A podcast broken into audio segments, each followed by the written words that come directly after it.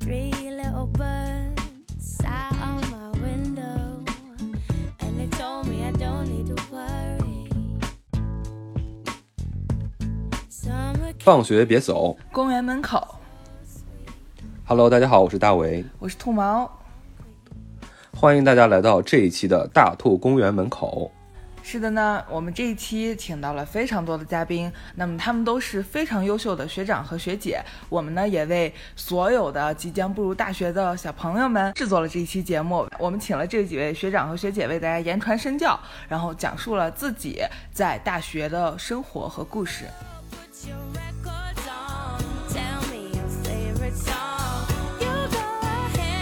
对的，然后这一期我们做点特别的，我们找的这几位朋友，这几位学长学姐，他们分别来自北京、上海、广州、深圳，那么他们共同组成了这个中国城市的第一梯队——北上广深高校的一个这样一个访谈，我觉得是很有信息量的。那么北京呢，我们请到的是一位从中央美院毕业的一个非常优秀的学长。那么大家知道，中央美院是中国美院的一个金字塔尖了。那么他的分享一定是很有价值的。那么上海呢，我们请到了毕业于同济大学的一位非常优秀的一个学长，然后来给大家讲讲上海跟同济大学的那些事儿。广州呢，我们请到了毕业于华南理工大学的学姐，为我们讲述华南理工大学和广州的一些故事。那么深圳呢，我们请到的是毕业于深圳大学的学姐，为我们讲述深圳大学超豪华的快乐故事。好，也许听完这期节目，听完他们自己对自己所在的学校和这座城市以及这些专业和自己大学生活的认知跟总结，也能帮到大家，给大家在选择大学的时候一些非常好的参考。那么这些参考不仅有官方层面的这些数据啊、这些指标啊，更重要的是，呃，这几位嘉宾他分享的都是自身的感受，非常有代入感，非常有，对的，对的，这个直观的感受往往可能是更加重要的东西。对的，对的。好，那么接下来我们就进行我们的节目吧。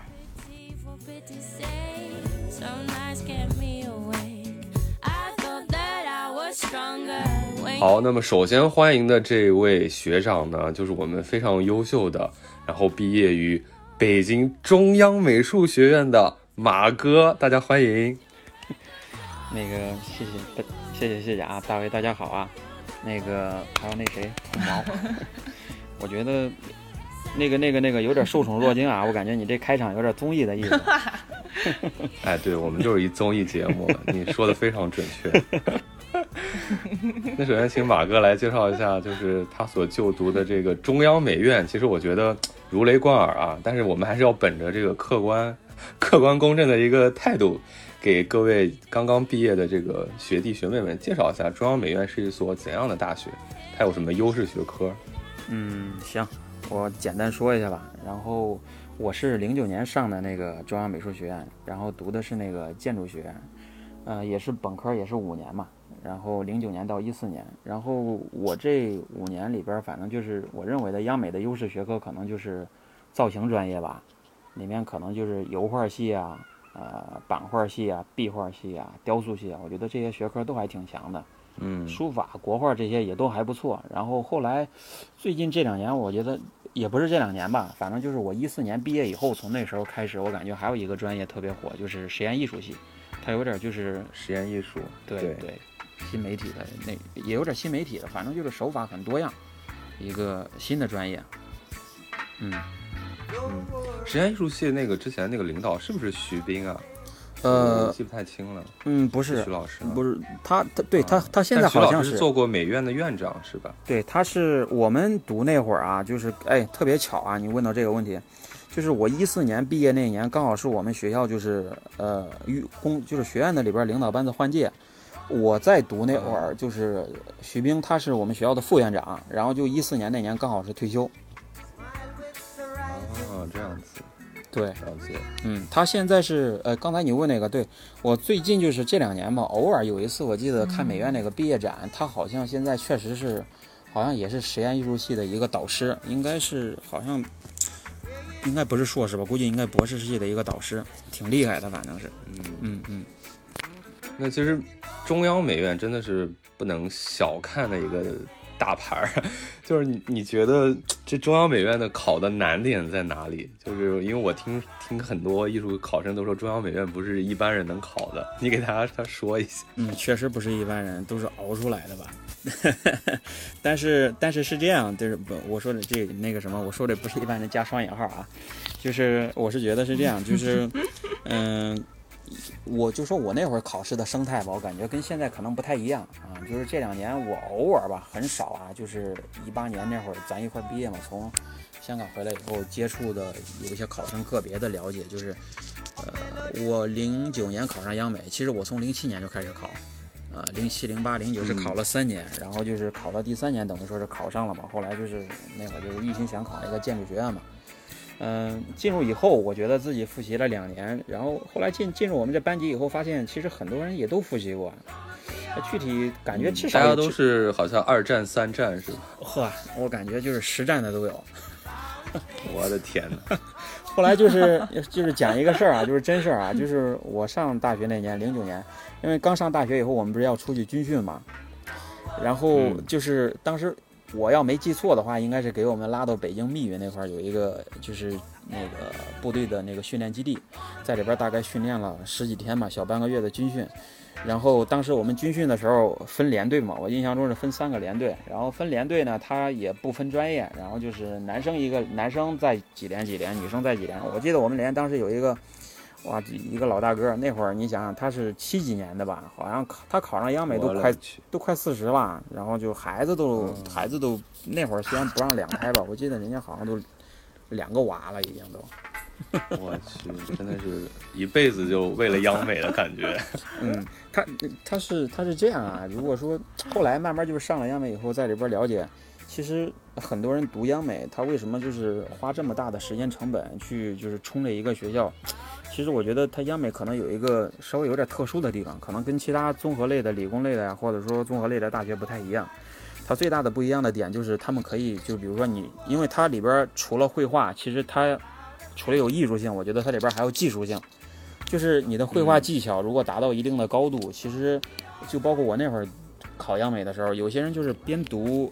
边考，然后就是也在里边边兼职当老师，因为他确实画的已经很好了。哦，啊，就是就是对，就是你在画室里边，大家就甚至还没考上央美，就已经可以开始教人了，那感觉。对啊，是的，是的，确实是这样。所以，所以，所以他靠这个技术才能他能养活自己啊，有的人。啊，明白了。嗯嗯，这可能是稍微有点特殊的地方。对，嗯，那马哥，我想问问，就是说央美，我们知道它是在北京嘛？那我不知道您对这个北京这座城市是怎么看的？就是它是您就是理想中，呃，就是上大学的这样一个城市嘛？然后包括北京的文化，因为我们知道北京的大学是很多呀，就它就这种文化，还有它的，呃，或者呃它的一些氛围，你觉得对你的大学生活带来了什么影响呢？就包括可能会有一些便利啊，或者说可能有些不便啊，这样子。嗯嗯嗯，我觉得对我的人生轨迹的影响吧，其实那会儿，嗯，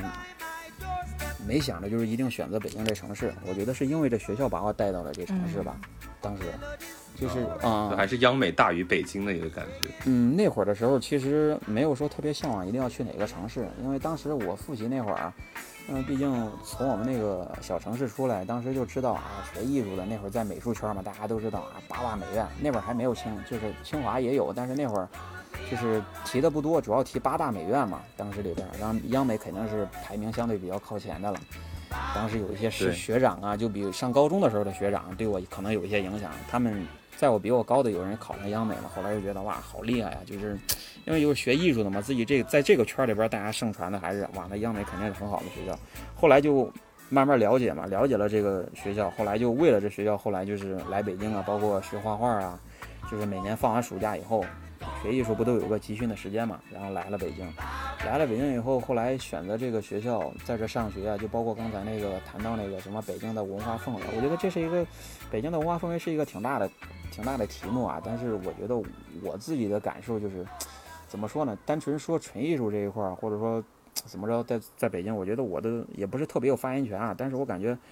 后来现在慢慢就是慢慢就是现在都毕业了这么多年，我觉得现在感觉北京是一个还是挺有文化氛围的一个地方。然后就是我，但是我说的不一定准，但是我从我身边自己的感受的一件事儿啊，就是去年我有一个同事啊，他从深圳过来，也是咱们建筑这行业的，但是他是暖通专业，然后他在深圳是待了十年以上，十二年多吧。然后后来是也是因为家庭原因，各方面孩子要在北京上学，之前就来北京了。然后我听他说，我们他说就是来了北京以后，感觉就是有一天闲聊啊，在那画边画图闲聊，听来北京以后感觉哪儿都是文化，到任何一个地方，不管是地名啊，或者说任何一个地方啊，我觉得就是这可能算是一种文化，就是比较传统的那种文化。可能还有一种就是那种流行文化或者娱乐文化呀，或者说。呃，尤其是搞纯艺术、艺术文化，在北京确实是有啊，它有很多地方。对的，对的，对的，对的，有。对，包括就是我们就是在香港看到的很多那些拍卖出非常高价的那些艺术家，其实大部分都是在北京成长起来的嘛。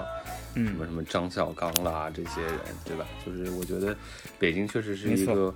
他有那个圈子在，可能就是因为他的人才特别多，然后就是他的这个氛围就是。哪怕他原来没有，他也就生生的给他就是造成了这样子一个，呃，一个一个一个这么一个非常繁荣的这样一个文化的一个氛围。我不知道这两年就是你自己感觉北京的文化氛围或者艺术氛围跟你上学的时候比有有区别吗？还是说就是有衰退呢？还是有变好？还是有怎么样？嗯，我我感觉是这样，还是你没有什么感觉？我觉得是这样，就是呃，因为这两年有疫情嘛。比较特殊啊，尤其是北京啊，你就说今年，反正开完年以后到现在，我这是反正我们这是居家刚朝阳这块一个月嘛，现在不是刚工作嘛，呃，从去年包括到之前，其实我现在最近这几年艺术关注的并不多，呃，但是我感觉艺术这东西，比如说你说它是进步也好，或者说退步也好，反正就是到底该用什么词儿去形容这个艺术，或者你说好或者不好，其实。我感觉哈，我心里边就是没有一个，就是没有说艺术就是分划分，就是好或者坏，或者说什么之类的。我觉得这个东西，我我感觉我对艺术的定义就是比较自由，这个东西就是自由吧，随性吧。然后就是，当然也有生活化的一些东西。就是，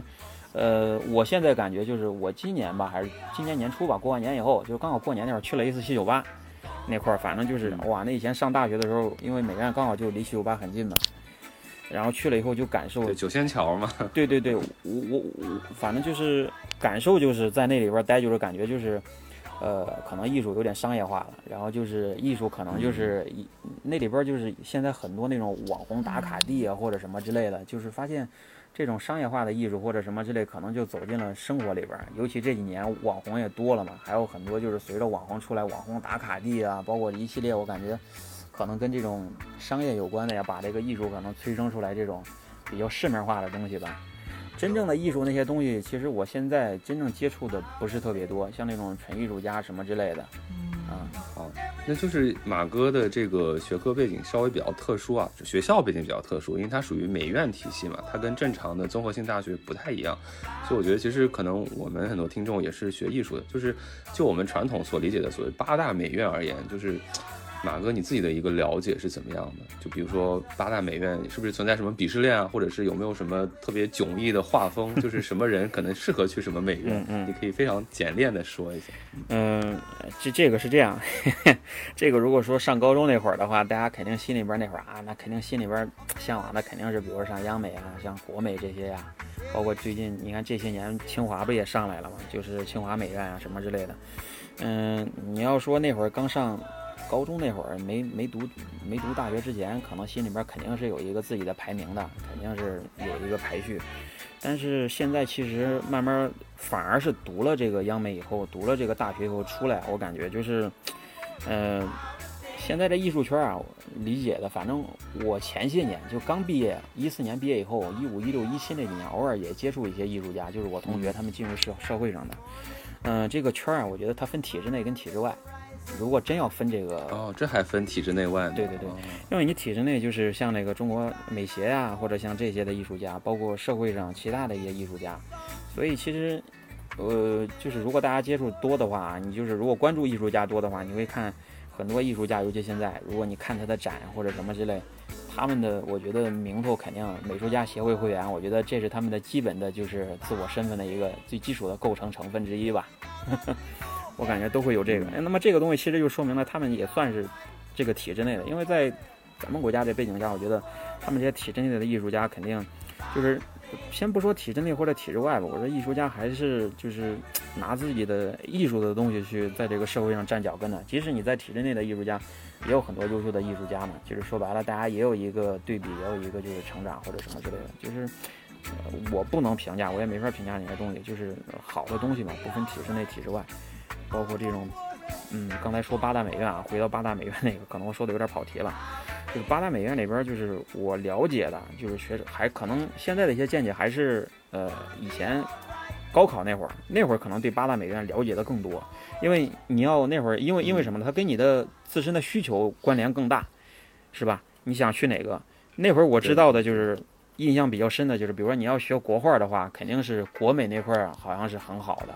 还有广美那块儿可能也都还嗯岭南派嘛，往岭南那块儿。然后还有杭州嘛，国美是在杭州，它这个地理位置啊什么之类的，可能就是，毕竟能造就你这个学这个专业的这个，可能有更好的一个或者说是更特别的一个环境吧，去学这个专业。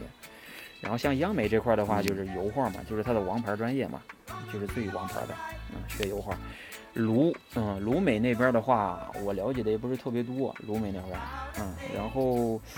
好像是版画也还不错。然后像川美那块儿是吧？川美。川美是这样，川美的话，呃我觉得可以说两句。川美就是我觉得也是跟它这个地理环境有关系，所以那块儿川美那块儿其实有一个他们有自己的艺术圈子，就是就像北京一样，大家大家一了解北京这块儿，就说啊北京这块儿的艺术圈子。其实我觉得，呃，川美那块儿，比如说他们在四川那块儿，嗯你像比较有名的是吧？啊那个何多灵是吧？包括那个咱们建筑行业的刘家坤他们，像这些，其实他们有自己的圈子。他们的好朋友。对对对，，他们也很厉害啊，就是他们也有很多自己的特点，也形成了自己的一个氛围。刚好前段时间我还看那个十三幺里边那个许知远不是采访那个何多灵嘛，就是聊那个，就是也是就是他现在今现在已经七十多岁了嘛，然后就我看那个还问他说，当年就是他也很厉害嘛，你像中国美协都拿过那个金银奖吧，他应该是拿过银奖，就是嗯，呃，像在美中国美协，它是每隔四年吧，四年还是五年啊？这不是有一届举举办这个美协？如果你能拿到金银铜奖里边的任何一个奖，你在中国美术圈的地位就很厉害了，嗯、就进大学当。就受到体制内认可对对对，就你的实力是得到这个圈认可的。像你这水平进大学当个艺术，像那个艺术院校当个教授是没完全没问题的。你像那个四川那边，我知道最有名的川美那边，呃，你看他那个罗中立，嗯，我不知道你们听说过那个吗？哎，对，罗中立那个父亲画那个油画对对父亲那个人，刚好他这个父亲，这个前几天我看那个那个许志远采访那个那个谁何多灵，何多灵就说起他这个父亲这个画嘛，他们基本就是同一批的艺术家，然后就聊他那个他就是靠父亲那画那年拿了那全国美展那个金奖嘛，嗯，可以说是美术圈里边的最高奖项了快。然后你看他现在就是声明一直就是在这个圈里边，就是包括现在影响这么大，就是他那个作品嘛。还要谈到他那个作品，你要是看他那个作品那个父亲的话，一开始我听那个何多灵跟许志远讲他那幅画，那会儿就是好像是八十年代吧，七八十年代画那个作品的时候，都需要你的艺术作品需要有故事性。就比如说你画那个狼牙山五壮士啊，或者画一个什么什么之类的，就是这个这幅画一定要有一个背景，有一个故事性。好像说罗中立画那个画，一开始就是个老农民，后来呢说这画缺少一个故事性，怎么给这个画有一个故事性呢？就是你可以回头再看看他那幅绘油画。后来我听完这个采访，我还专门回去看了一下，就是那个父亲那个耳朵呀，左边那个耳朵，咱看他那个左边耳朵上加了一支圆珠笔。那么这个圆珠笔呢，就是一个老农民耳朵上加一个圆珠笔，在上个世纪可能是七八十年代，那就是代表，比如说你是个会计，或者说有点文化的一个东西。呃，怎么村干部对对对对对，就是给这个人物赋予了一定的就是背景忽知识。然加了个人设，对对对对，就就是人设的意思，没错没错，就是这种。啊，嗯，那我觉得还是蛮蛮有意思的，这第一次听到这个解读。包括其实何多林，我也觉得他是一个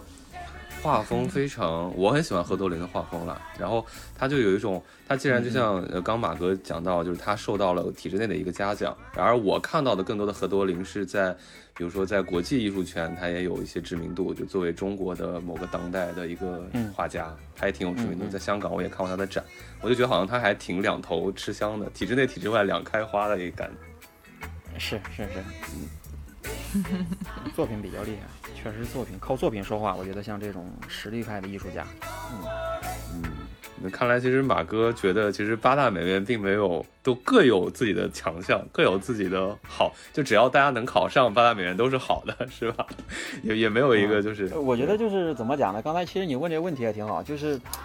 呃，没有上这个大学之前，没有读这些呃八大美院之前，其实觉得啊，心里面一定要怎么怎么。其实你毕业以后怎么说呢？呃，是这八个学校有些，就是无形当中啊，确实有些学校是会给你带来一些优势。就是当你进入这个社会以后，这是不可避免的，肯定有，是吧？然后怎么说呢？但是当你真的是，就是抱着一颗就是你真正热爱艺术的心，我觉得进入任何一个美院，就是你要真有追求这个纯艺术的心，我觉得。每个美院其实都能给你提供一个一个平台，我觉得这个平台也能帮助你，就是我觉得完成你的梦想吧，或者尤其是艺术家嘛，尤其那些做艺术家其实很难的，是吧？这个很吃苦的，真的是很苦的呀。就是在这个平台上，你能抓住这机会，我觉得以后真正毕业以后到社会上以后。其实我觉得还是有更更好的机会吧。其实并没有想象中的，就是一开始就是啊，这个一定多么好，多么好，怎么着，呃，都可以吧。每个其实都有自己的特色，包括西安美院、湖北美院啊这些。这个意见其实给这个年轻学生们真的是非常中肯。就可能他们也不太听这样，听到这样，他们可能一心只有说，哎，你可能要去某某某个某个 title。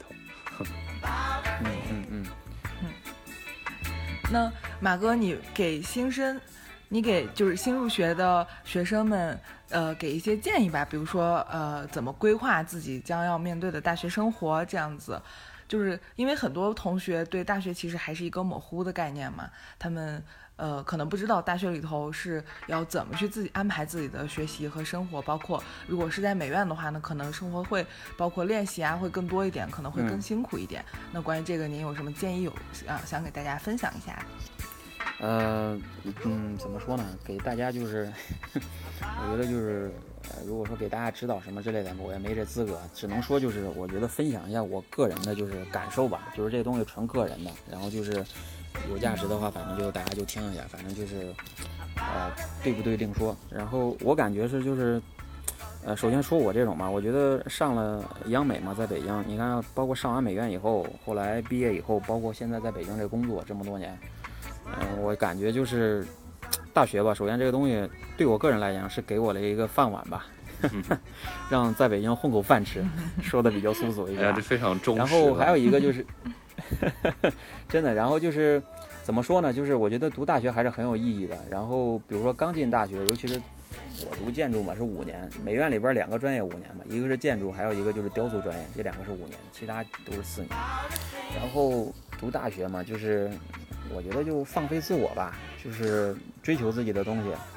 真的，这个放飞自我，就 是我觉得是一个褒义词，就是。呃，很难得从一个高中时代嘛，然后就是过渡到大学时代里边，就是你会有更多大把的时间做自己想做的事情，就是就包括现在，我就是有时候回头看，觉得哎呀，大学里边真的有时候太闷了，就是觉得没有完全放开，就是你就做自己喜欢做的事儿。谈恋爱啊，或者说学习啊，或者干什么都可以。我觉得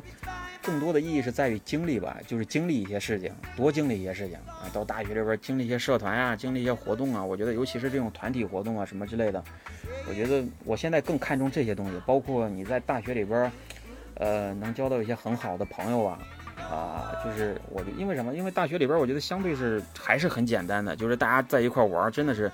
能玩到一块儿。比如说性格比较开朗啊，或者玩到一个怎么着。但是这些东西呢，我觉得跟你在大学里边，或者说跟高中的时候比，你在书本上硬学的这些知识完全不一样。其实为什么呢？因为我觉得大学是一个转换平台，就是你从高中的那种哇，真的有板有眼，天天读书啊，天天考试啊，考分数这种。然后呢，大学完了以后，你紧接着有可能就是读研啊，或者说进入社会啊，或者什么之类的。嗯，就是大学这个平台，如果你能够交到很多好的朋友，交到很多那什么，就我觉得到社会上，其实这也是一种无形的资源。嗯嗯，是吧？这个东西其实并不比你在大学里边天天多看两本书或者什么之类的，就是某一个将来到社会上，我觉得某一个时刻它能发挥的价值或许也不小。就是这个东西都有很多的偶然性跟不确定性，所以我感觉大学里边就是不挂科就行，满足自己基本的学业要求。然后有些人特别爱学习，反正就多看会儿书；然后不太爱学习，反正我觉得就多玩会儿也无所谓。然后就是随心所欲吧，我就这种感受。哎，那那那马哥，你回想你自己的大学生活，你觉得呃是美好的吗？或者说你有什么遗憾吗？他跟他他跟你当时还没上大学的时候那种想象是完全契合的吗？还是说啊超出了你的想象？你觉得你大学生活回想起来是非常非常的满足的？你有一种什么感觉吗？现在回想起来，现在回想真的是，真的，我觉得这这这五味杂陈啊。但是整体现在我回味的话，我还是觉得 哇，真美好。对，尤其可能现在就是被工作塞得太满了，可能无意间暴露了自己的年龄，或者说觉得自己真的是，哎呀，真的是确实有点就是我这都过三十了嘛，真的是过三十了，都三十都三十出头了。然后现在想想，真的是大学哇，太幸福了。就是尤其现在啊，工作这么满，然后进入社会到以后，真的是能有个自己的时间，真的是太难得了。你更何况大学的时候，先说说吧。就是我觉得刚才您问的这个问题，一进大学之前，确实是很有憧憬，就是哇，大学生活觉得特别美好。因为什么呢？我没考上大学之前，尤其是高中的时候，我们那些老师给我们就是描绘的这个场景，就觉得大学有多么的美好，多么的美好。后来到了以后呢，确实是很美好。刚去了以后，然后就觉得，首先比高中的时候的这个学习负担感觉没那么重了，作业没那么多了。然后呢，就是自己自由的时间比较多了。然后再慢慢走呢，其实做，因为学的是建筑专业嘛。后来学到大一，包括大二，学了两年。哎，那会儿复习了两年，冲了三年的学校，考上以后觉得，哎呀，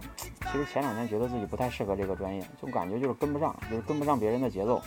总觉得别人做的设计哇，好优秀啊！别人一想就能做出来，就是自己怎么想都想不出来。觉得就是这个专业感觉选错了，你知道吗？就那种感受，就是所以这个东西呢，其实会影响你的心情啊。有时候觉得不太那什么，嗯嗯。但是呢，经过这两年，我觉得正是这种不太顺畅的这个磨合期吧。我觉得后来慢慢慢慢找到节奏了。到大三以后，甚至到后来找到节奏了。但是这个节奏呢也很慢，甚至后来其实我觉得咱就是。那个咱一块儿学习的时候，我觉得去后来反而去香港那块儿慢慢，哎，我觉得那个时候真的找到那个设计的感觉了，做这个建筑设计，呃，甚至包括从那块儿毕业回来以后，在北京工作这几年，慢慢慢慢，我觉得 进入到这个工作状态了，觉得自己其实怎么说呢，就是 找着做这种建筑的感觉了吧。现在其实现在反而对这个专业还的兴趣，我觉得甚至比大学那会儿更高。现在就是觉得还挺有意思的，就是做这个东西，嗯嗯。所以你现在是觉得，就是大学时候太纠结于这个有点浪费了，应该就是差就差吧，反正能应该多玩玩，是吧？对呀，有时候想想真的是，现在现在我特别感觉就是，尤其这个专业啊，建筑这专业，我真觉得每个人对这个专业就是你的悟性打开的那一刻可能是不一样的，有的人可能就是开的比较早，有的人确实开的比较晚。但是怎么说呢？如果真的是你对这个东西有兴趣的话，一直能保持着的话，我觉得。可以再多坚持几年，也许慢慢就开了这个东西。反正我个人是这样的，我觉得。嗯，对，好好好，非常感谢马哥。嗯，感觉大家其实不管学什么专业，可能大学都不一定是真的让你去学那个东西的。可能你要学会那个东西，可能还是要到社会上。所以大家就放轻松，就大学就能玩就玩吧，在不挂科的情况下，能玩就玩吧。衷心建议，衷心建议，希望我不要误导你们。哎，没有没有，这都是经验之谈。我也想给大家说这一点了，让我来说，我也是会这么说的。好，今天非常非常感谢马哥，好，就大家讲了很多关于，对，就感谢马哥给大家介绍了这么多关于央美、关于美院怎么去高考，然后还有包括马哥从美院出来之后到社会上的一些体验吧，我觉得都是非常有价值的。然后非常非常感谢马哥。然后我们今天呢，就是跟马哥就先聊到这儿。好嘞，好嘞，好嘞，谢谢大为，谢谢兔毛，哎，非常感谢，真的感谢，谢谢，谢谢啊，感谢，感谢马哥。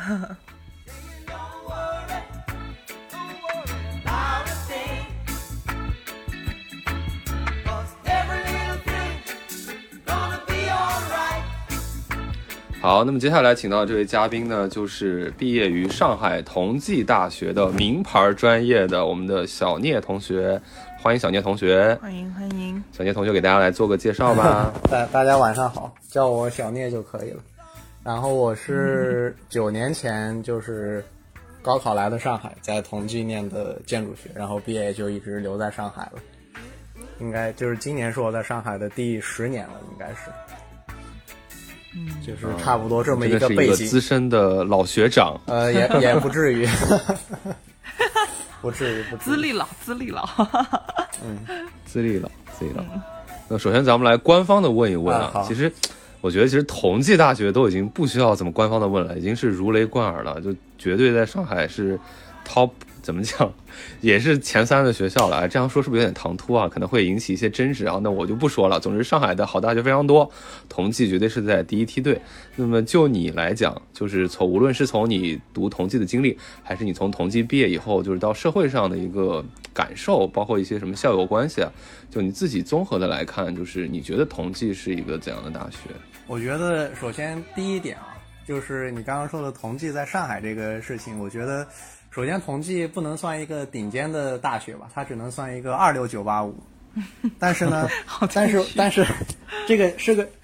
是一个什么情况呢？就是因为因为它在上海吧，因为它可能有这个城市地缘的优势，我觉得，所以它在我们那儿当时高考的时候招分还是蛮高的，就可能确实是看上去是一个呃。就是一个还蛮不错的九八五但是实际上到了大学之后，你就发现它其实也没有那么好，就是一个正常的大学，就跟其他大学也差不多，我认为。但是上海这个城市嘛，毕竟它很发达，然后各行各业都有，就它的这个本身的城市环境也就造就了，我觉得这个学校是一个在上海还不错的状态。我觉得主要是因为城市吧，我认为。嗯，你看这次再次提到了这个城市的重要性。我觉得，因为我，我觉得我跟十年前的观点还是蛮差别蛮大的。那个时候觉得学校啊、专业啊是蛮重要的，但是后来我发现，其实还是城市比较重要，因为城市能带给你的这个社会面的这种经验啊、影响啊，其实要比你在学校里面要，也不是说更多吧，其实是更受用一些，因为你终有一天是要进入社会的。对，我认为。是这样。那我们既然聊到这个上海这座城市，那你觉得，呃，就我从你刚刚话听话中听出，就是上海这座城市，首先你很满意，你觉得它是一个啊理想中的上大学的这样一个城市，对吧？我觉得，呃，你也因为我们这个刚，这个上海不是刚疫情封闭完嘛？我觉得在疫情之前，我对这个城市满意度还是比较高的。但我但我相，但是我相信，扎心了。但是我相信，经过这样封一轮，我觉得肯定大家对这个城市或多或少都有点有点看法。不管你是不是在这个城市生活，总归是一个不太好的事情，我觉得。但是抛开这种事情来说，我觉得上海其实还是一个蛮不错的城市，尤其对于我们这种。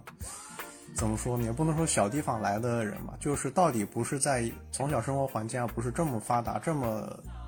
见到能见到这么多地方的人来说，我觉得上海确实还是蛮不错的。那像上海这座城市，它的一些文化，包括像你说的它的可能发达程度，或者各方各面的这样一些氛围吧，还有它可能会创造更多的机会等等这样的一些。呃，东西它给你的大学生活有带来什么影响呢？比如说一些便利的地方，或者说是一些不便，或者说哎有有没有什么深刻的印象，能跟大家分享一下？嗯，我觉得首先它这个对于大部分人来说吧，因为我其实也不是一个特别喜欢出去玩的人，这点这点老王知道的。我是一个比较喜欢宅在家里的，我但是我觉得对于大部分人来说，其实上海这个社会能提供你的，不管是文化上的还是这种。呃，各方各面的这个能提供的东西，可以说应有尽有吧，我觉得。但是对于我来说，因为我上对资源还是挺顶尖的。说到底，在国内资源还是非常顶尖的。然后，因为我本身是一个不太，也不是不太，就是很少出去玩的人，所以我觉得我上大学的时候也没有太。过分的关注就是比如说这种娱乐啊、文化这种东西，而且本身因为读的是建筑学嘛，上学的时候就比较辛苦。然后我因为就是本身是一个从竞争没那么强的地方来到上海，我来这儿的第一感觉是，其实压力还是蛮大的。那个时候就是学习也学不过人家，然后。考试也考不过人家，感觉玩也玩不过人家，嗯，玩也玩不过人家，也也不会，也不知道怎么玩。就是我，这是上海给我的第一最开始的感受就是压力还是蛮大的，因为在这个地方，其实你不管是学习还是生活，其实都会面临一个比较大的压力，我认为。但是与压力并存的就是你对，这种顶尖的资源陪伴着你，其实也某种程度上也让你成长。我认为，就是不管你将来是不是对的，是不是要留在上海，或者去别的地方，它其实是一个很不错的经历。我认为，对他可能会不评论它好坏。带来一点挫败感啊。嗯，对，就其实对刚才那个兔毛也 Q 到了，就是加点我自己的私货，就是我觉得上海可能是中国一线城市里头，北上广深里头各方各面，尤其是生活的方面，你会觉得它门槛很高。比如像北京啊或者深圳，就是大家没有某种装逼的压力，但在上海你会有装逼的压力。对的，你在上海有各种各样奇社怪交场奇怪的焦虑感。对，就是不可避免不只是你工作，或者是你赚多少钱，对吧？你可能出个街，你可能收拾的不足，你都会觉得，哎，好像不对，嗯或者说你可能买一什么东西，或者你跟玩一什么东西，对吧？如果你没有一个足够可以晒朋友圈的东西，你也会有这种，就是我会觉得上海的是它是一个全方位的一个高门槛。对的，而且这个高门槛也是上海的一个特点，就包括我工作以后，我会发现上海的这些呃这些巨头们，或者是这些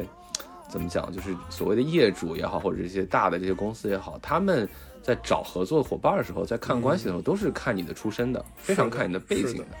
看你是不是有足够的一个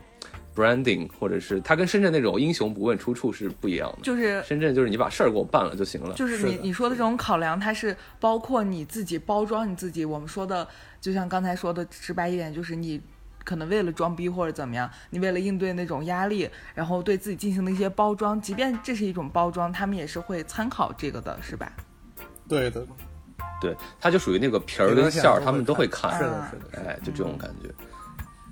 对，就比如说北京，它是可能只看馅儿，嗯哎，不看皮，或者说北京它是有某种另一种，就是只看权力关系，对吧？看圈子。嗯那这个深圳可能就是看实在的东西啊，看你能不能解决这个事儿。那么广州可能就看一个性价比。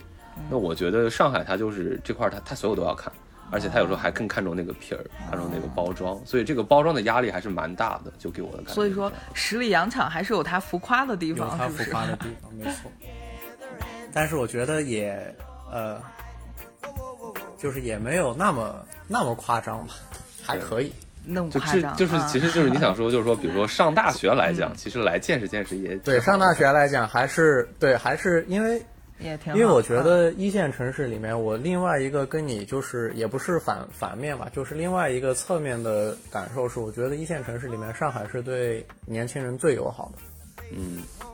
我这个我个人的感觉这点我还蛮同意的。嗯，因为我觉得有有两点，第一点就是我觉得上海这个地方是一个，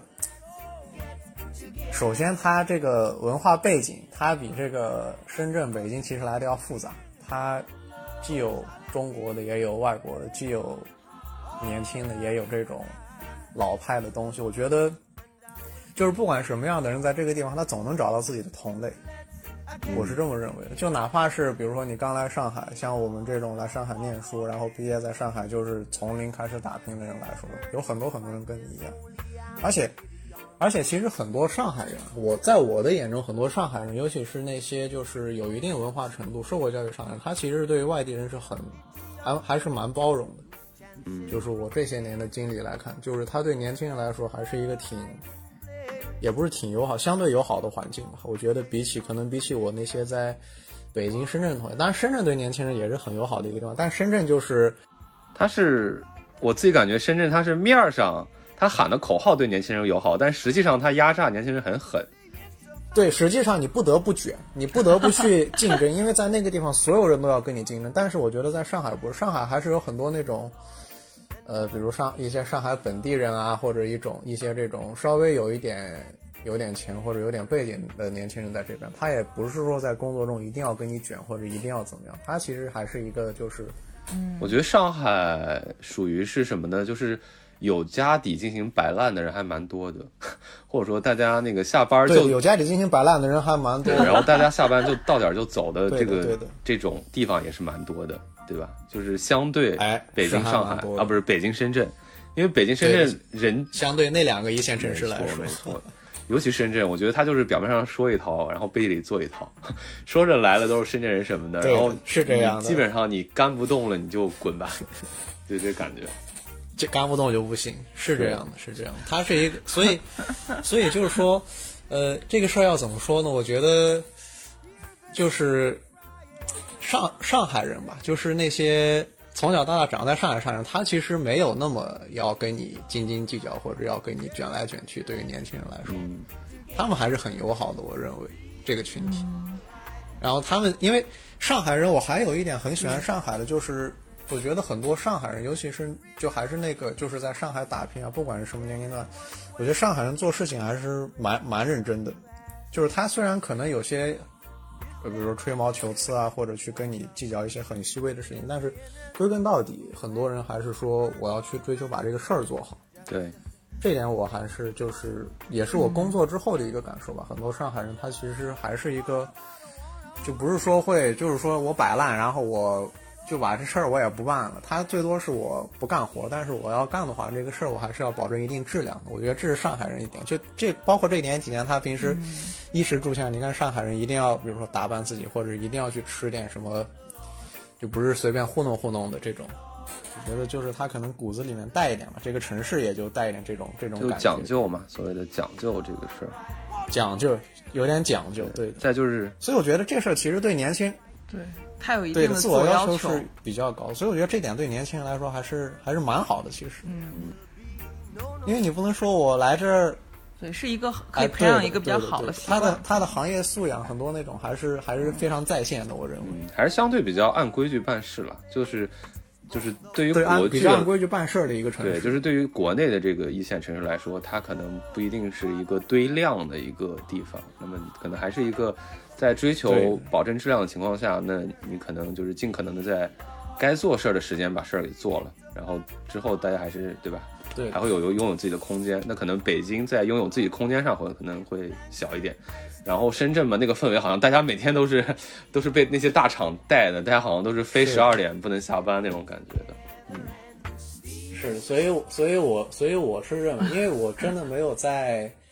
没有在北京、深圳生活过。当我去年换工作的时候，去深圳看过我一些同学啊什么的。我在深圳大概待了一两周吧，就是也算深入考察了一下我们这个行业的工作现状。我是觉得，看下来还是上海稍微好一点。嗯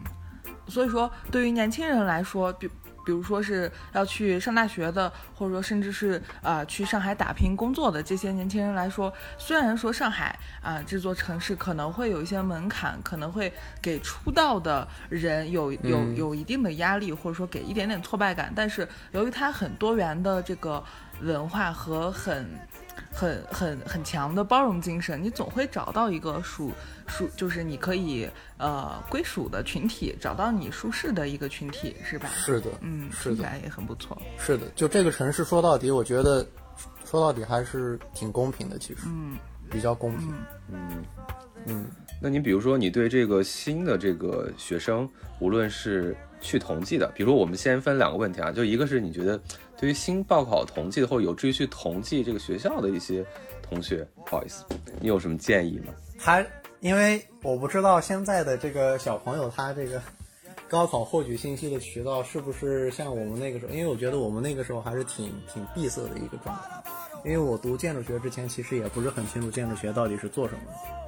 的，也可能是我个人的问题啊，但我当时真的不是特别清楚。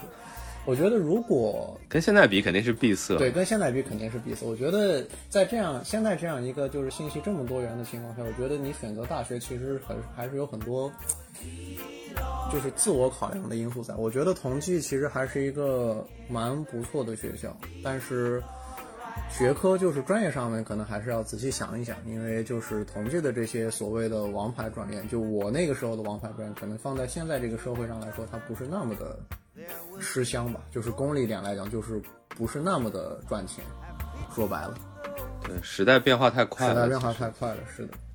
但是同济大学本身，因为不管它所处的这个地理位置，然后包括它你获得的机会来说，我觉得对于本科生来说，其实还是一个蛮不错的学校，因为它我觉得同济一个特点就是它很很国际化，非常的多元，非常的就是能学到东西很多。我觉得这点可能也跟上海本身有关系。我觉得上海的学校可能都还蛮国际化的，就是你有很多很多这种出去交流啊。我现在不知道疫情这个状态怎么样，但是我看我有很多就是学弟学妹还是在国外，就是他们在做这种交换、做这种访问啊什么的，就机会还是蛮多的。我认为对于本科生来说，因为我觉得本科可虽然就是在你形容当中，这个二流九八五其实说出来还是蛮香的了。说出来，我觉得我觉得九八五对于大部分人来说是蛮香的。但是如果你要追求那种最顶尖、最顶尖的，就是你如果有一个很明确的想法的话，我觉得还是要去追求一个比较，就是更顶尖的学校吧。就比如说你能力够，分儿也够，然后你想法也明确，我觉得同济可能不是一个特别选合适选，因为同济没有那种特别特别厉害的学科，除了就是所谓的这个建建筑学。然后你统计这个学科其实也是比较工科院校一个通病嘛，它学科都有点太专了，对的，对的那这个对的，比如是适应性不是那么强。比如说，你如果非要读建筑学或者土木工程，那我觉得同济当然是没有什么最好的。对的。但是这个学科我是真的不建议学。好的，那你比如说第二个稍微宽泛一点的问题啊，就是比如说对于想来上海上海念大学，就是只是就是很想选这个上海这个城市念大学的人，就是你可以大概给大家说一下上海的这个高校的一个鄙视链或者一个生态圈，对吧？那可能也有很多人不知道上海。高校，我觉得是这样的，我觉得这个跟地缘也有点关系，因为从排名上来说，肯定是复旦、交大前两名，然后同济第三，然后华师范、上财、上外这种就是四五六，大概是这么一个排位吧。但是其实从地缘关系来讲，同济、财大和复旦他们都在这个五角场，都是都就是都在这个杨浦区。大杨浦，嗯，然后就对大杨浦，然后本科的时候基本上也都在这个地方，然后同济本科还有一部分在嘉定，然后基本上是这么一个格局，就是说同济、交大不不同济、复旦还有财大在杨浦，就是就是上海的东东北角，然后交大、华师范还有上外这种学校都在那个闵行，就是那边是一个就是九所九所高校都在那边了，就是在上海的西南角，其实就是一一个西南一个东北这两个格局。所以其实我们跟交大关系不是那么密切，我们跟复旦关系其实蛮密切的，因为同济到复旦还有一条就是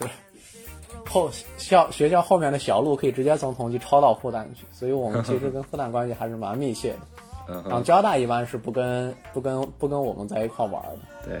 交大本身也跟复旦对付，对的，然后又因为这个同济跟复旦本身学科有互补嘛，就是基本上这两个学校的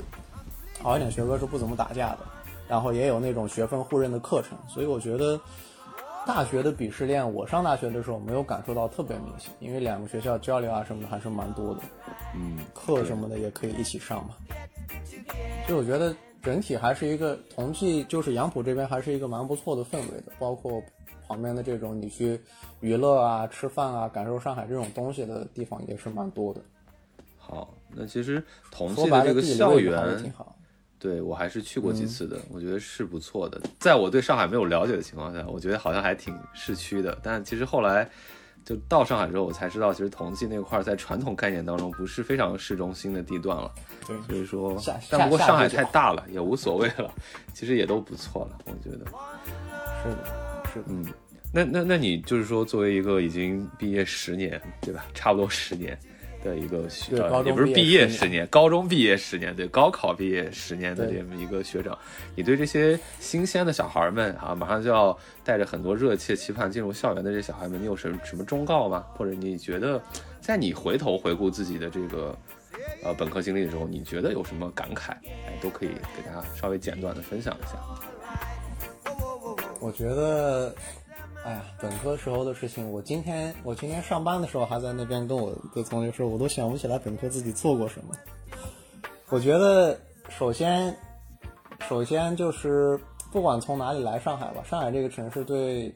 就是尤其是对稍微像我们这种偏远地方来的小孩冲击还是蛮大的。但是归根到底，来上学最重要的事情还是读书嘛。对，然后本身大学又能提供给你一个很好的平台，所以我觉得其实就不管将来你要走什么路，你是读读研做研究也好，还是说以后进社会赚钱，还是说你以后要出国去去国外读书，或者你以后要考公务员，或者你以后要回老家，不管你以后走什么样的路啊，我觉得本科的时候好好学习，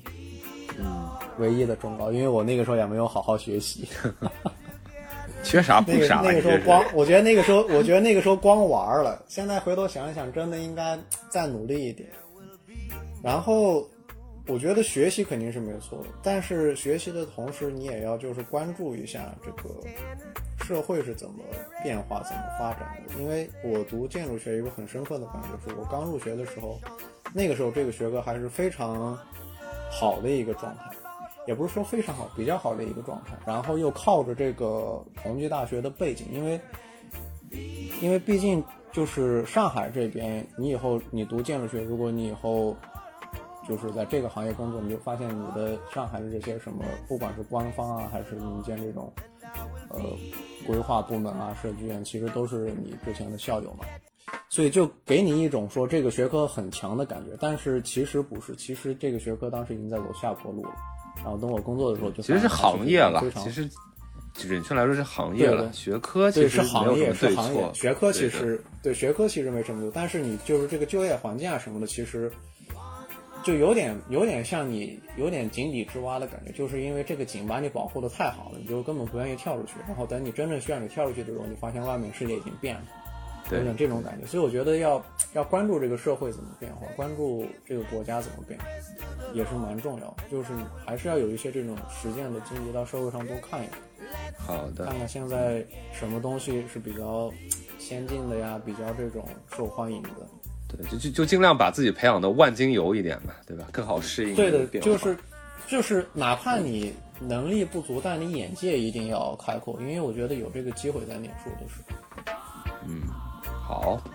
那么今天非常感谢这个我们上海来自上海的同济的这位聂同学、聂学长给大家分析的非常有价值的这些信息，谢谢谢谢包括关于上海，他讲了非常多的内容。其实我也觉得，就是我们一起讨论的上海的这个角度，有些东西还蛮新的，然后我觉得对大家帮助也很大了。那么就再次感谢啦，好，谢谢谢谢聂同学。好，谢谢。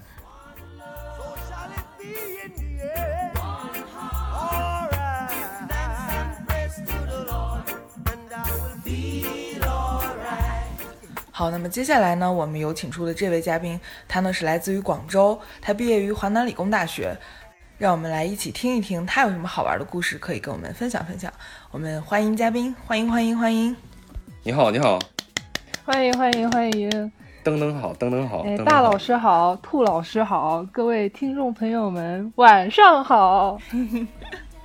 好嘞，我是来自广州华南理工大学的一登同学，很高兴来到这个节目。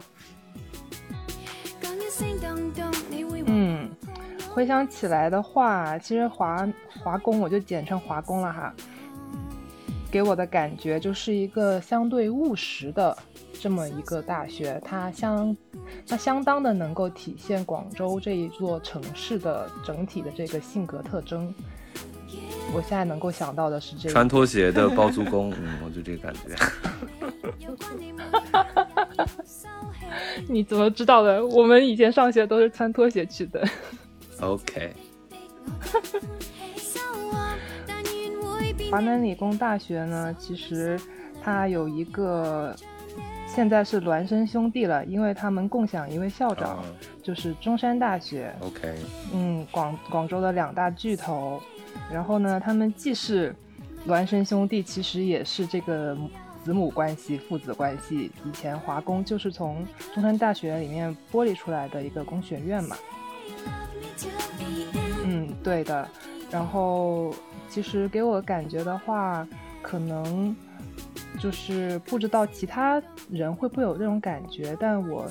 就是观察得出，最华工呢，它虽然有若干个校区，现在最近有三个校区左右吧，但其实它的那个区位。地点还是定在广州市区里面的，就是他没有说像中大一样左一个分校右一个分校的开到珠海啊，开到深圳啊这边来，所以有一个比较我观察到的特特殊的现象就是，我在工作了以后遇到一些中大毕业生，他们可能对于中大的这个认同感，就是你每每每当提起自己的大学，你肯定会对自己所在那个大学所在的城市有一定的归属感。但他们中大有一批有一部分的人，他们的归属感并不属于广州，是属于其他城市的。嗯哼，嗯哼，然后华工的学子无论去到哪里，你们会想起来的始终是广州。啊，这是我的一个最近的一个感悟。就等于就是像你说的，就可能呃中大相对来说更加的一个全国化，或者是它的那种地域的归属感没有那么强。然后华工的话就会非常认同可能全域化华工一些。嗯，嗯，明白。那其实你刚刚已经提到了，就是华工跟这个中大之间这种相爱相杀的一个关系。然后其实我觉得这种就双巨头的这个现象，在中国的很多历史比较悠久的城市好像都有。你比如说北京就有清华北大，然后这个上海就有所谓的复旦交大，然后这个南京有所谓的南大东大等等，它都会呈现出这种双头的一个格局。那么就是说，就你了解啊，因为我们的一登同学他就是一个土生土长的广州人，那么就就你了解，整个广广州作为华南地区这个高校最多的一个城市吧，就它的整个高校的一个生态圈，或者有没有所谓的鄙视链，就是你你的感受是怎样的？可以给大家介绍一下。生态圈，生态圈，我觉得主要还是以地域划分的，就是广州的大学分布主要就是中大靠近海珠区这一片，他们原本的那个东东校区吧，应该是，然后就是华工、华农，呃，华师为代表的武山禅院这一片，在广州的武山地区，然后还有就是，差不多是一零年左右吧，开始投入使用的广州大学城这么一个大学城，整个大学城岛这么一个圈圈层，然后其他的大学就是会陆续分散在一些呃比较老的城区，像以前广工就会有若干个校区，有的校区还开在我家门口，还挺特别的。哇哦，但后面这些学校都陆续的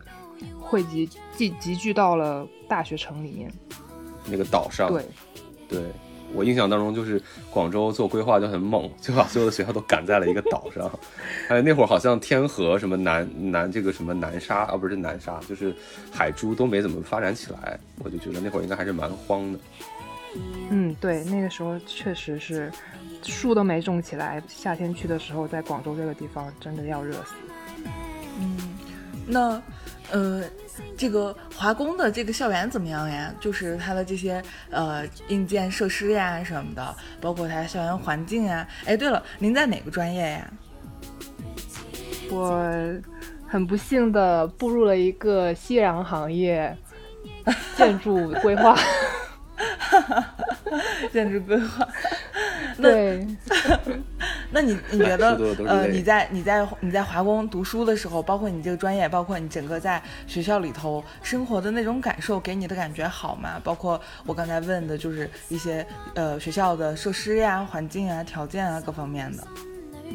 嗯，就我我在来来参加这个节目之前，我还特地搜了一下，呃，华工最近几年的那个专业录取分数线排名，然后我很惊喜的发现，建筑还在排在第六位。还没有跌出前十。以往的话，建筑以往建筑在我们我是一二年入学的嘛，那在前前后后那几年里面，应该都是排在前三左右的。所以他现在还能够保持到第六这个位置，我还是比较欣慰的。然后当时在我入读的时候，建院必须是华工的一个龙头行业嘛，我们还有院士坐镇，所以呃，可以说我们在学校里面对，这里给大家插播一下，就是嗯外行人不知道他们华工到底有多牛，就是他们的这个建筑的这个院士，就是设计了非常多啊中国地标的这样一个人，就是那个上海世博会的那个中国馆，嗯就是这位院士做的，就是我们的何敬堂院士也稍微给大家补充一个知识点。名人堂里的人都是。对对相当牛的一位大神级人物。嗯呃，所以所以就是受他的关照，应该说是关照吗？应该怎么描述这个词？就是在他的映衬下，我们都过荫得蔽之下，对对硬币之下，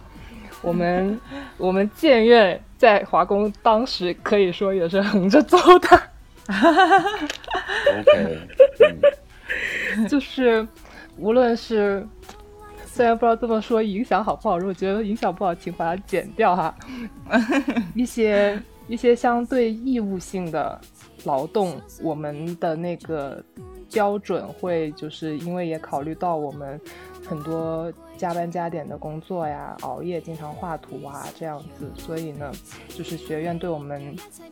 这方面的那个要求会没那么偏袒，对，没那么紧。就是我可以对比到我哦其他一些、其他学院的同学，可能他们比如志愿时什么的，他们会卡得非常紧，就是考察考核的非常严格。但是在我们这边呢，是可能也是照顾到我们经常通宵熬夜啊，这个时间确实不够用，是有放我们一马的。然后呢，在参加一些学校级别的社团的时候，如果你说你是建院的，就是你偶尔缺席一两次，部长是不会对你有不满意的声音的，他会表示理解的。OK，那我肯定要留着这一段，非常好。嗯，给华工的其他学院的同学听一听但，现在应该不是了吧？作威作福的这个日子多么的狂。作为刚说到你们这个龙，头专业，嗯，你们其他的龙头专业呢，对不对？其他的排名前三，对吧？或者前五的这些王牌专业，对吧？给大家更宽，啊哈，自嗯嗯，动化，嗯，对，自动化，然后呃，通信好像也是，还有呃，器那个叫什么机械工程类的也是，嗯，啊比较一听就是那种 hardcore 的理工，对 就是 hardcore 强的就是这种硬核理工，对 hardcore，然后要带一点点像编程类的，尤其现在互联网行业爆发这么，尤其或者是那些编程啊、程编程相关的行业的那个需求这么大，嗯。它像自动化呀这些，它的那个招生的分数线都是相对比较高的。然后我还看到当年，我记得当年我们班考全班第十的人去了华工的计算机学院，现在华工的计算机学院已经是分数线第一的专业了，创新嗯班。那肯定，对，就是从，从从下面真娘娘翻身了，翻对，身了，钮祜禄，他现在是，但是钮祜祜禄信息对，但是钮祜禄计算机，，OK。那么其实前面那个兔毛也问了，就是你们华工的这个学校环境怎么样？你们以前不是说有三个校区嘛，好像都还挺挺方便的，是吧？就现在来说，嗯，其实现在来说的话，因为众所周知的原因哈，呃，管的都相对比较严格一些，就是各个校区之间以及校区与外部的环境之间都是相对割裂的。但在我们以前上学的时候呢，就是校园是相对开放的，呃，校与校之间，尤其华工在武山的这个校区是比邻华农的，所以两个学校之间来往也很近。然后呢，像一些湖啊，呃，就是一些自然的景观吧，这么说，珊瑚之类的都是互相流通的。所以呢，整体的这个学校里面的环境、风光啊等等的，都会相对偏亲近自然一些，然后也附有一些附带一些，呃，以前可能还是中山大学时期留下的一些历史建筑。就整个学校里面给我的感觉，但因为我是在武山校区的哈，整个学校给我的感觉就是比较就是自然啊，然后有一点历史的文化底蕴啊，这么一个，但是呢又透露出广州的这种市井气息，比较接地气儿的感觉，整个校园氛围是这样的。嗯，就还是很广味儿的，对吧？就还是很有南粤风情的一个哎感觉。，对，没错，就是听起来还挺美的就提到这个，嗯嗯嗯，对的，就提到这个南粤风情啊，就是可能因为你本身就是广州人嘛，那你觉得就是华工这个学校的广州气，是不是也影响了你？或者说整个广州这个城市，你觉得适不适合就是外面的同学过来读大学呢？嗯，我觉得这个应该应该就是有两派声音吧。像作为老广的我来说，我觉得广州是一个相对就是对外来人比较包容的城市。当然，可能跟深圳比起来的话，它的那个还有一定的准入门槛，因为有粤语这一个方言在。但是，相较于，嗯，我的好朋友来。我的好朋友所在的那个上海 来说，应该 应该应该会相对就是排外的那种情绪会没那么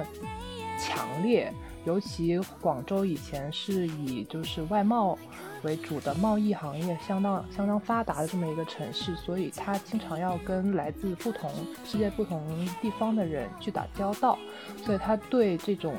就是外来人的地域歧视，可能并我个人感觉是没这么强的。当然，我也有听到一些声音，就是说，他们作为外地人来广州的时候，他觉得，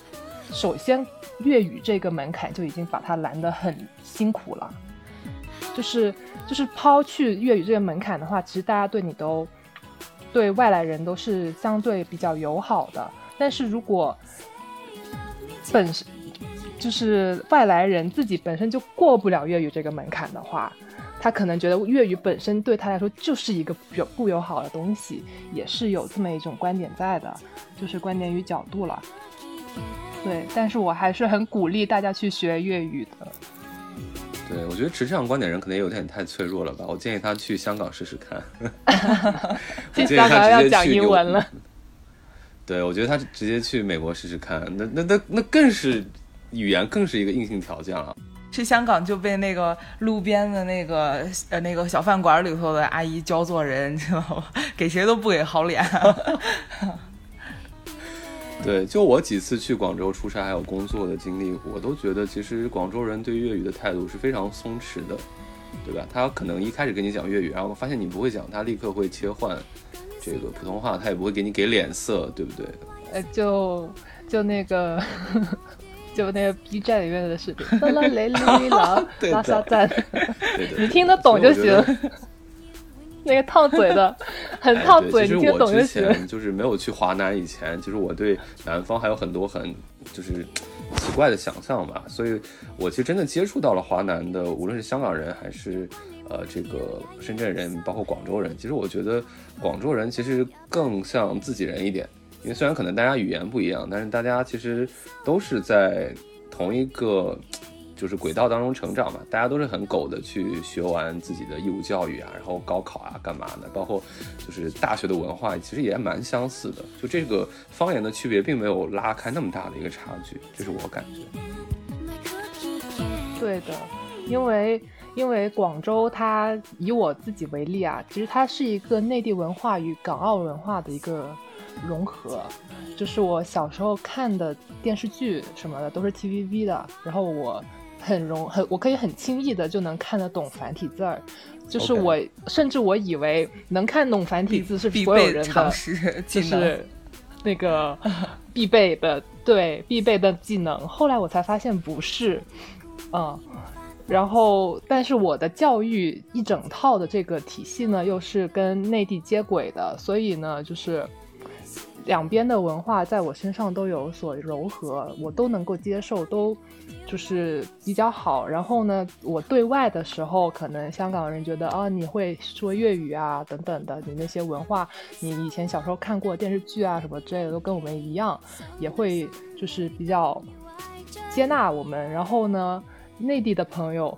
其他城市的朋友也觉得说，哎，其实大家都是九年义务教育上来的、长大的，就是大家都还是有一个这种是一个圈子的人，这么个感觉。你你懂的梗，其实就属于香港人，也就是你也懂香港人懂的梗，然后你也懂大陆人懂的那些，或者北方人 懂的那些梗，就是你都站着，就这个感觉，两头吃。对，就是，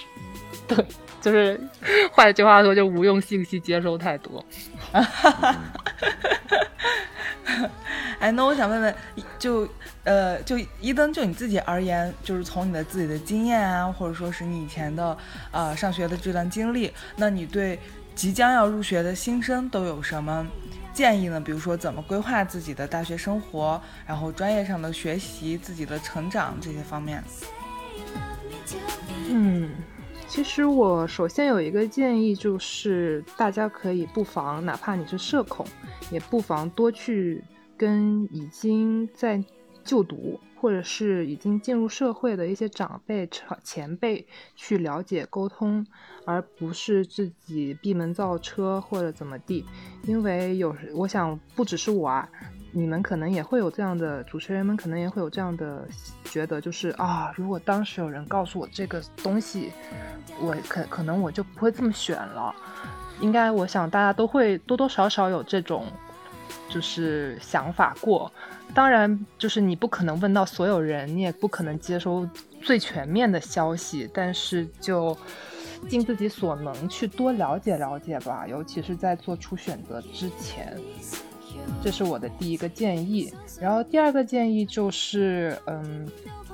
以我自己个个人自身而来举例啊，我不能也不能代表所有人，因为就是能，比如能念华工、能念中大的人，大部分成绩都不差，那是那选择了一个专业，像我们现在这样子。当时非常看起来非常红火、非常朝阳的专业，现在突然一下子爆雷，变成了夕阳夕阳产业，其实对自己未来的那个前路也不是非常清晰。但是呢，我觉得像我们本身能够能够考出高分，能够考到相对理想的学校去的人，也不要拘泥于专业。就是自己所选的这四年的专业，这个事情四五年这个专业的这个这个局限中，因为其实高考赋予你的是你的学习能力，是你的一个，你不是只是学会做题，你学的是如何去理解这个公式，并且把它运用，然后你学的是一个思辨能力，一个就是你脑子转得更快。这么一个锻炼，这个是任何的专业技能培训都不可替代的，它才是你最终核心的价值。所以，就是选专业的时候，哪怕你接受不到最全面的信息去。分辨到底应该选哪个专业，因为其实你也预测不到几年后到底哪个行业是最好的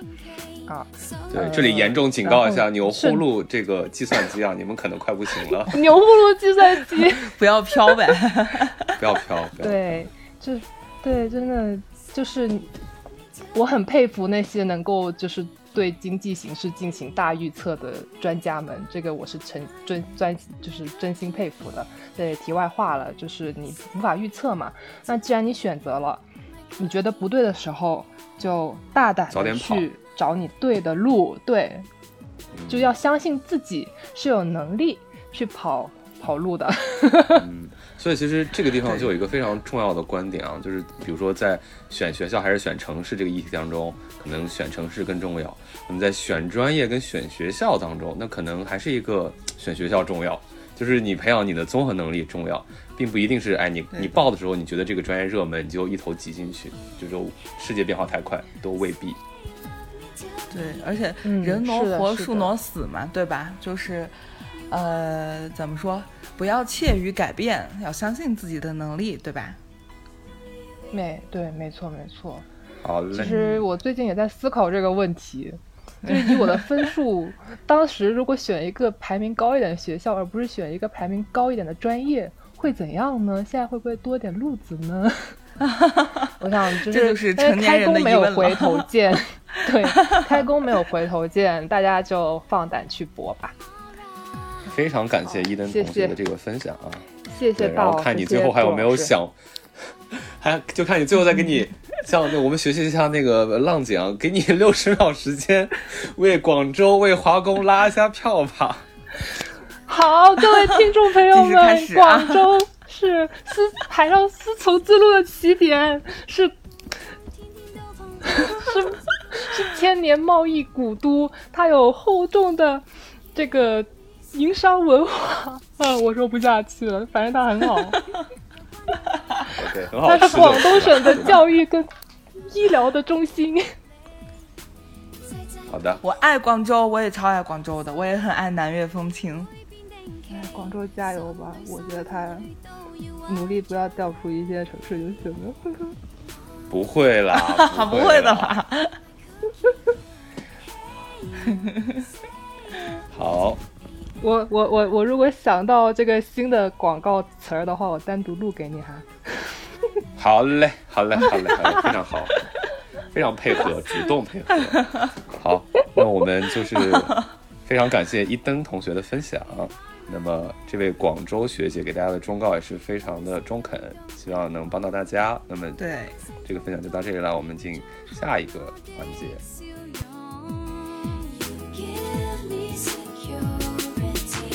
這鐵罐我已無法放鬆，天天都碰碰，我被千億富翁更好。好，那麼接下來就有請我們這位在深圳就讀本科，然後在深圳大學就讀本科的這位金同學，然後金同學給大家打個招呼吧。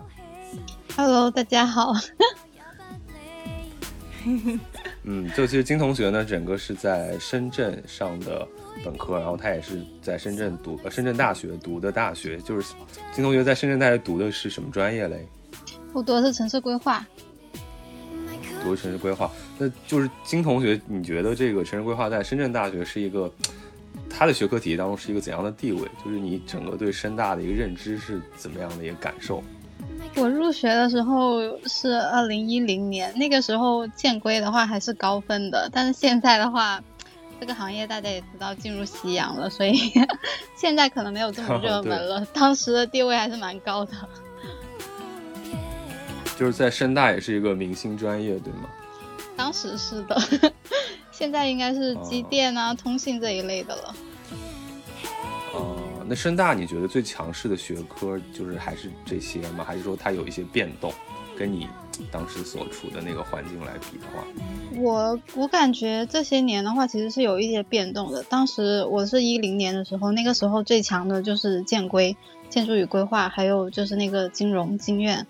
然后现在的话，毕竟大家也知道互联网比较火热，还有一些呃通信啊，然后芯片这些产业，所以我感觉现在是机电啊、通信这一类的会比较吃香。然后那些的师资好像也更强一点，就有一些院士啊什么的。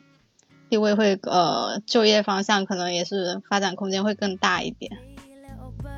嗯，对，而且本身深圳就是在互联网或者电子信息的这个前沿城市嘛，可能它深圳大学就是适应市场的这个节奏也会非常的快，非常的贴合市场的一个变通。深？大，嗯，对，然后还有一个，它它本来就是離科技園很近，就你可能实习啊，或者是一些什么课外的一些活动，就是那些公司如果举办一些活动什么，就是机会会比较多一些。然后像腾讯的话，大家也知道，就马化腾是深大的，反正，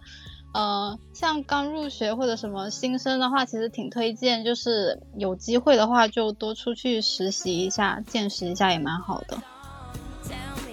就深大其实我不是特别了解，可能离自己太远了。就是它的一个建校历史是怎么样的？就是它大概有多久的一个历史啊？包括它现在的一个发展是不是非常迅速？或者是模糊的知道它是个很年轻的大学，而且发展很迅速？那就是你作为深大人的话，你们对这个自己学校的这方面认知是怎么样的？你们对自己学校的这种认同感强不强？你觉得有没有形成一个校风的感觉？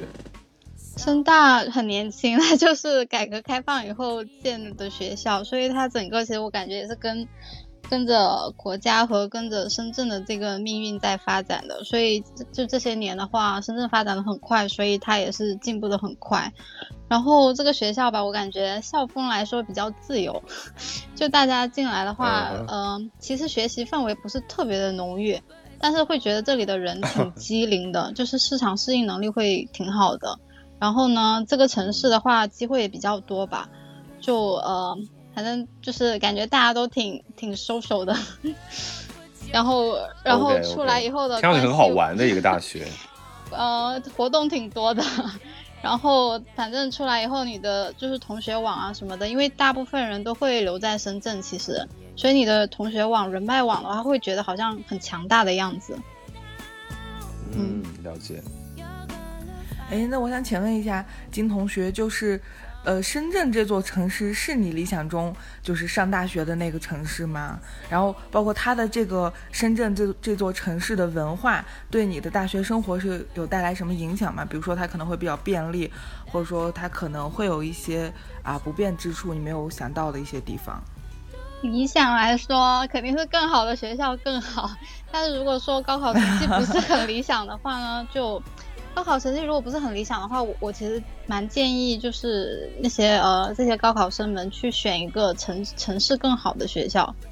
就是当你的成绩不足以进入一个非常优秀的学校的话，那就选一个好的城市。城市的话还是挺，我觉得对对于对于大学四年来说是挺重要的。就是嗯，城市其实可以帮助你开阔。开阔很多眼界。而且呢，像像像这种如果发展比较迅速的城市的话，其实你之后毕业出来的话，你的机会也会也会好很多。嗯，找工作比较方便，对 然后还有那么多大厂可以去就近实习，就相对相对呃城市比较，就是你像说相对一些呃慢慢在呃在怎么说呢，在在呃往后退步的城市来说的话，肯定是一个向上发展的城市会更有利对自己来说。没错，就可能城市的发展会带动这个城市里头大学的一个发展，对不对？然后城市有钱的话，深大其实 深大其实之前有一个很很有名的印象就是有钱，就是说厕所啊，对啊，都装对啊，对空调一，类啊他学校那些 对那些建筑一看都是花了不少钱设计的，就这个确实也是，就是厕所都装空调，就是城市城市有钱的话，确实是对你的学校肯定是有利的。然后他有钱，他也可以挖比较好的师资。然后呢，学校里面比如说有一些交换的项目啊什么的，这些其实都是需要很多，就是需要很多资金去支撑的。就是对对于学校来说肯定是有利的。嗯嗯，其实这个也是回到一个很经典的，对，这个其实也回到一个很经典的一个怎么讲，就是一个辩题吧，就是到底大家是选大学还是选学校？那其实我从我自己个人经历到现在，我还是觉得这个啊不是，到底是选城市还是选大学？今天老嘴瓢。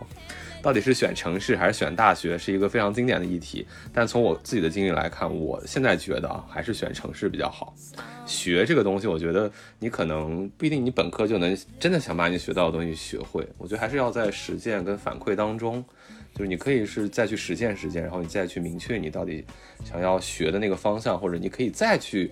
跳到另一个大学里头去读，比如说你下一个阶段的课程，这样可能更好。所以我自己的建议是给所有的刚毕业的这些高考的这些学生们建议，就是还是选城市是第一位的。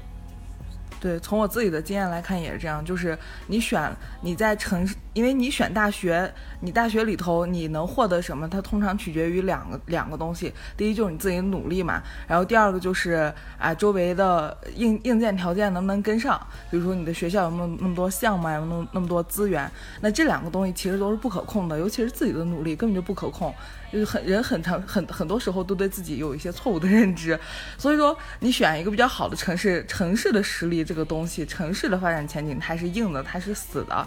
那你至少能有一个东西你是能牢牢握住的。那其他的，就如果说你选了学校的话，就是可能很多三样你都你都有都是不可知的，就就就很难办。对的，就等于站在城市的肩膀上，就可能看得更高，看得更远。对对，包括你前面讲的，就是可能深大的同学有更加广泛的一个人脉或者资源，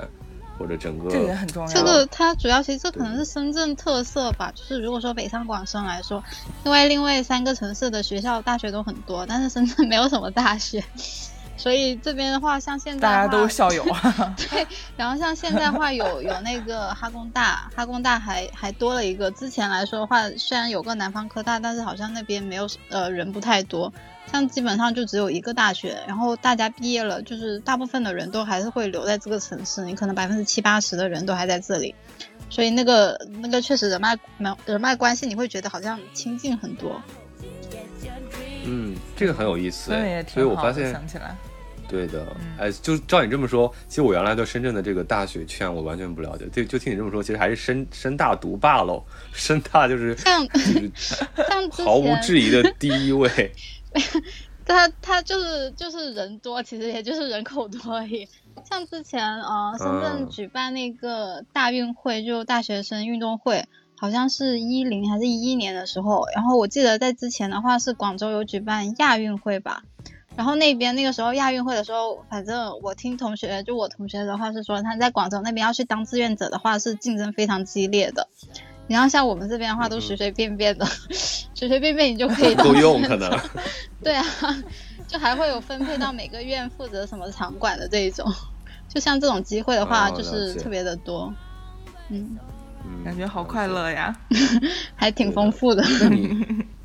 对，那你怎么看？就是现在深圳其实它为了补足自己高校教育的短板，它请了很多知名的大学，就像你前面提到的哈工大，然后好像他也请到比如港中文这样的东西，就是来啊这样的大学，就是来在那儿开设分校。就对于这些分校，就是你你的观感是怎么样，或者深圳人的一个观感是怎么样？是是是觉得 OK 呢，还是只是一个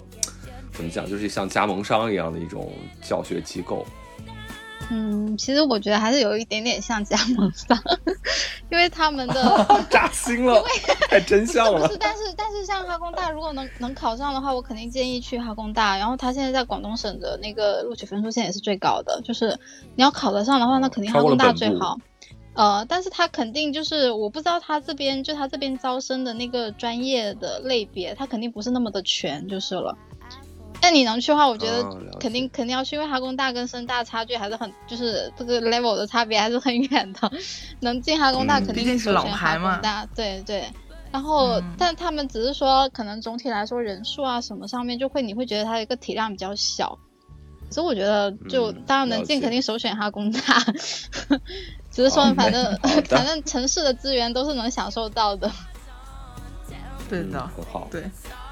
那这里我补问一个问题啊，就是其实有很多同学也是非常关心学校环境的、校园的。刚才其实你已经约略的提到了，就深大的这个肯花钱、钱多，厕所里装空调这个东西。然后你就是我觉得这一点已经很能说明问题了。就你整体说一下深大的一个校园的一个一个位置跟它的一个环境到底怎么样嘛？你可以简单说一下。位置绝对的中心，它在南山南山区的非常中心的位置，然后然后地铁站也是有的，然后公交什么的话都挺方便的。像像以前我们的话，以前我们附近的商圈就有海岸城，当然现在更多一点，因为我不太熟悉了就是了。以前坐个现在南山很牛逼，对，现在最好的商业都在南山。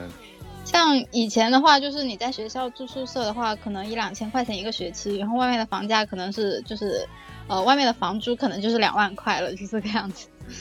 地位置还是非常好的。然后以前的话没有封关，然后你周末就是坐个巴士去深圳湾口岸，然后来香港买一点东西回去，反正也是非常方便的。兔毛听着心痒了没有？位置还是我很好的。想明天再去高考一次，明年再高考一次。然后他，我我那个时候的话，一零年的时候是刚刚开始开放那个南南校区，之前是只有北校区的，就是一个它的老校区。然后现在是有个新的校区，他们就是隔一个天桥，就隔个马路，就是有个天桥可以过去。南校区的话，因为我我那个时候已经很多年前了，然后那边的话就是比较它的建筑都是比较现代的，就比较新的。然后老校区其实我比较喜欢老校区的氛围，老校区的绿化会非常的多。然后那些大部分的建筑的话，我觉得还是比较有味道的。就虽然说这个学校很年轻，但是它也是有点年代感的那种建筑。然后对明白明现在的话嗯，对现在的话，校园的话是会有两个校区，会更大一些。嗯，好，我觉得我们这一期在像之前我们聊的北京、上海那样，如果说，呃，北京它可能是有很多大学很多嘛，所以可能会会有一些学校就会分布在比较偏远，至少它有一些校区可能会比较偏远的地方。那像深圳大学这样子，这个超中心就 基本上就是，啊，对，深圳占据了各种各样好的资源，因为 真的是刚刚亲生的。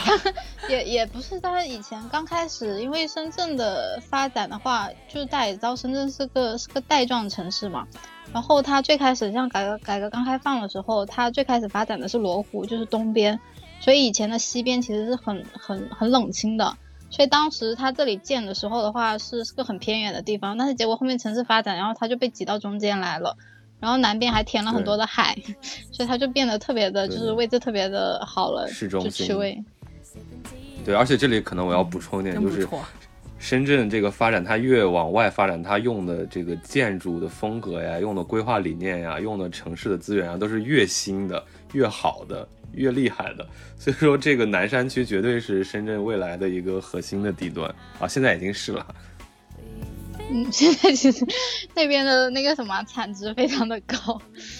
对的，深圳那些大厂们全都在南山区啊，最最牛逼的那个什么粤海街道也是南山区的。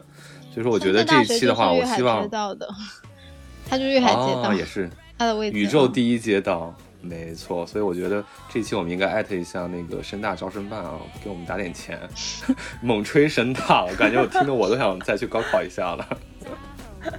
深大招生办说用着给你打钱吗？我厕所空调已经可以说明一切，好吗？不过我感觉就是这个学校吧，因为它相对来说，我感觉就是校风什么还是比较开放自由的，就是比较看自己，就是看自己对自己的规划，看自己的自制力，就是你要有个清晰的目标，然后知道自己，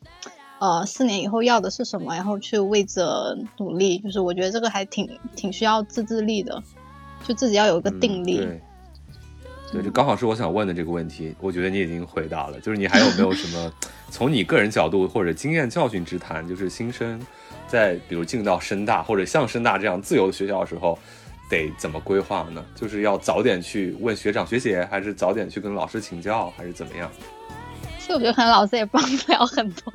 然后我觉得其实也不只是说这个学校吧，我觉得所有的新生应该进大学都是，就是大家可能经历了高考以后，然后觉得啊上大学以后就自由了。其实我觉得也不是，上大学以后是一个新的挑战。然后像我们刚开始进入大学的时候，没有什么概念可能。然后其实呢，你从大一开始的话，你你就要注重自己的绩点，绩点其实对你之后可能十年的影响都是挺大的。就是一定要有一个好的绩点，然后不要挂科，争取拿好的成绩。这对于以后无论说你毕业了以后是找工作，还是考研究生，还是想直接申请博士，都是非常重要的。就大学的四年的话，其实自由的时间蛮多的，但其实那个时间给你的话，是是让你自己去一些做一些其他的成长的。像如果说呃有假期，其实深大还有个特点就是假很多。就如果有假期的话，就是为什么这么好呀？真的，他挺爱放假的，是。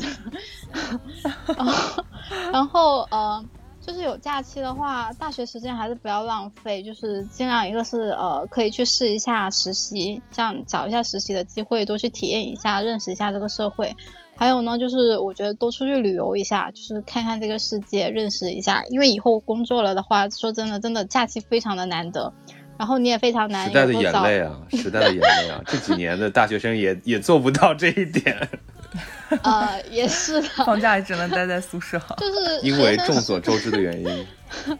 学生时代真的是唯一一个，就是你既有朋友能够陪你一起，而且你们还能够一起有时间出去，就是出去走走看看的，这是真的人生中非常难得的一个阶段了。所以，像那些就是所有自由的时间的话，我觉得还是要自己好好利用，好好规划，就是还是不要浪费掉。嗯，就是哪怕是体验啊、玩啊什么的，其实它也是，就是它也是一个经历嘛，就是，呃，多体验、多认识一下。嗯，还有就是上课还是要认真上课的。对的，这点很重要。我想问问金同学，嗯，我想问问金同学，就是，呃。你在上学之前，你可能会对大学有一些想象。那么，当你进真正的进入深圳大学之后，你有没有觉得和你的想象会有一些差距呢？你有你的你的感情是啊很惊喜，还是说你觉得啊可能也就是这样吧？其实当时，我当时其实是因为考的太差了。就我高考考的很天哪，太凡尔赛了，多好的学校啊！不要说考的差，真的不是，真的不是，不就是深大是他后来才就是这个学校自己进步的，并不是，并不是说在我那个时候就就就厉害的。像以前的话，其实还我如果晚生几年的话，我可能连这个都考不上了。就当时的话，当时其实都都都就是都差点想复读的那一种，所以进来的时候其实没有什么那个，就是 因为整个暑假的心情并不是非常的好。然后后面的话就是读到后面的话就觉得，哦天哪，我有什么好悲伤的？挺好的，就觉得就学校就感觉学校自己也在努力进步，就是跟我也没有太大的关系。学校比我还努力，对吧？就努力就靠学校了。气多了，就那种感觉。真的太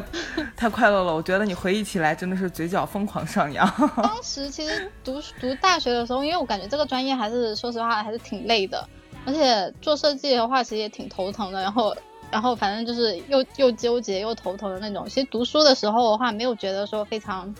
非常快乐啊什么的，但是回想，就是现在毕业了以后回想起来的话，觉得哦，那段时光真的是很不错。对的，青春的眼泪呢？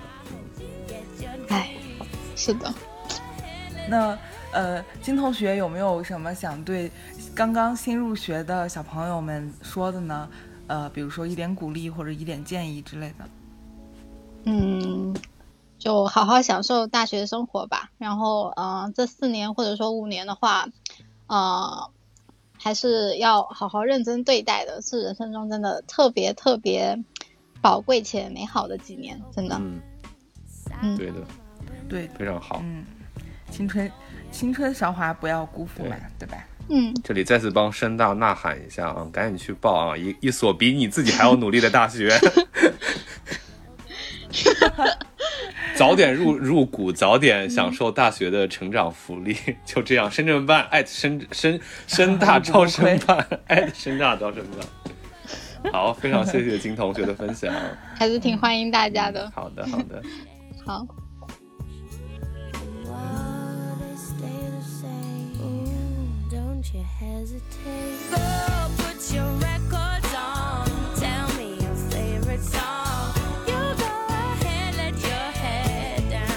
那么本期节目呢，我们请了这四位嘉宾，然后听他们讲了自己的大学生活和自己对于城市的这样一些感受。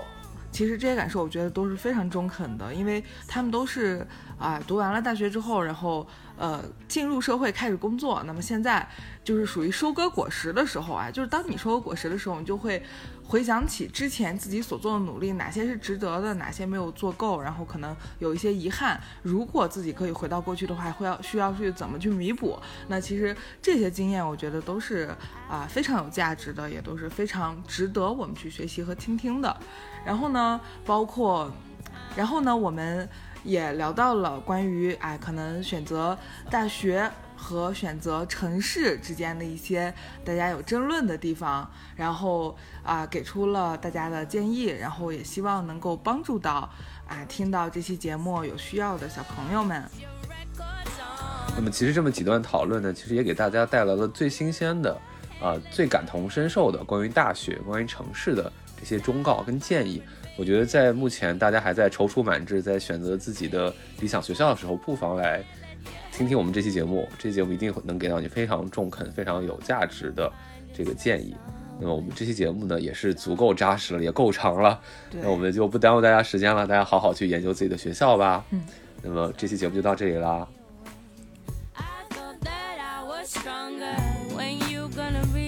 放学别走公园门口，我们下期见。下期再见。